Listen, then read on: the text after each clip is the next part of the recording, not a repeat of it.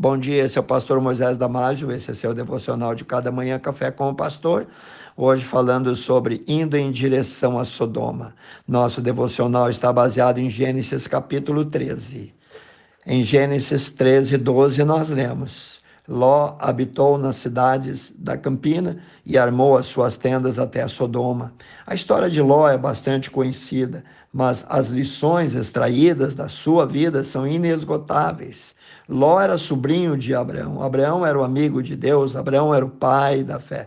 Enquanto Ló esteve na companhia de Abraão, sua vida foi próspera, bem-sucedida, e não há registros de crise na família passaram fomes juntos, prosperaram juntos, dividiram as mesmas lutas, repartiram as mesmas riquezas e alegrias sobre o mesmo teto, percorreram os mesmos caminhos juntos. Porém, em um determinado tempo da vida de ambos, tudo começou a mudar entre eles por conta do sucesso, por conta do progresso financeiro. Os pastores de Abraão e Ló começaram a se desentender e a contenda começou, o descontentamento estava alojado entre eles. A coisa foi tão séria que a separação dos dois se tornou inevitável. Cada um foi para o seu lado da vida. Ló seguiu em direção a Sodoma, onde depois ele perdeu tudo, perdeu o casamento, a família, todos os bens.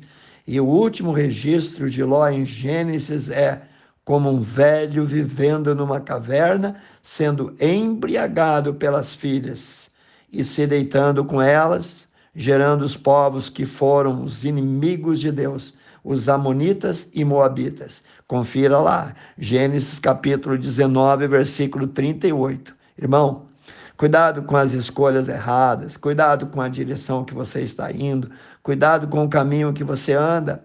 Afaste-se das trevas o mais rápido possível. Mas a pergunta é: o que levou Ló a parar em Sodoma? Primeiro, diz o texto bíblico que a caminhada de Ló em direção a Sodoma cedeu quando ele se aparta de Abraão. Diz também que os habitantes de Sodoma eram maus e grandes pecadores contra o Senhor. Muita atenção. Quanto mais longe da família, quanto mais longe da igreja, quanto mais longe dos irmãos, quanto mais longe daqueles que amam a Deus, mais perto do abismo, mais perto de Sodoma estaremos. Segundo, ele, Ló, deixou-se guiar pelas aparências. Ele viu toda a campina do Jordão, que era toda bem regada, então Ló escolheu. Gênesis capítulo 13, 10 e 11. Cuidado com as aparências. O que é bonito hoje pode se tornar um lugar de morte amanhã. Campinas regadas sem o Senhor pode virar um desastre, pode virar um deserto, pode virar um terreno árido amanhã. Terceiro, Ló foi traído e atraído pelo comodismo. O atrativo maior para Ló que ele parasse em Sodoma foi o comodismo. Foi a vida fácil. Ló fincou as estacas da sua tenda em Sodoma, não arredou o pé e, por fim, se tornou juiz em Sodoma. Leia lá Gênesis 19, 1 e 9. Ló ficou rico.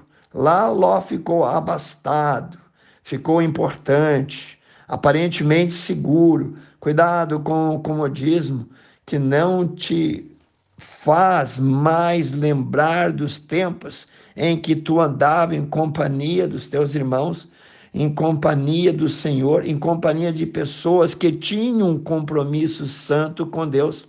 Apesar da boa parte da vida de Ló ter andado com Abraão, a influência, a cultura sodomita exerceu forte controle na vida de Ló e sua família. A esposa não conseguia mais virar as costas para Sodoma e as filhas absorveram a libertinagem sodomita quando então elas embriagaram o pai e se deitaram com ele. Confira. Gênesis capítulo 19, 26, mais os versículos 32 a 36. Lembre-se, Estamos no mundo, mas não somos do mundo, disse Jesus. Cuidado para não ser fascinado e atraído pelo canto da sereia. Infelizmente, os mesmos passos, os mesmos erros dados por Ló continuam sendo dados por muitos ainda hoje. Ainda há tempo de parar, ainda há tempo de se arrepender. Em Sodoma, Ló perdeu tudo. Não espere chegar em Sodoma para experimentar o que Ló experimentou. Pense e repense nisso. Quero orar contigo. Pai Santo, tu és um Deus bom. Pai, a tua palavra diz que há caminhos que ao homem parece direito, mas no fim são os caminhos da perdição, são os caminhos da destruição, são os caminhos da morte, Senhor. Dê entendimento, dê sabedoria, Senhor, que vem de cima, que vem do alto, que vem da tua palavra, Senhor, para cada um de nós. Abençoe os que ouviram. Eu peço e oro no precioso nome de Jesus. Amém. Se você gostou desse devocional, passe adiante aos seus grupos, seus amigos. E eu te vejo no próximo Café com o Pastor.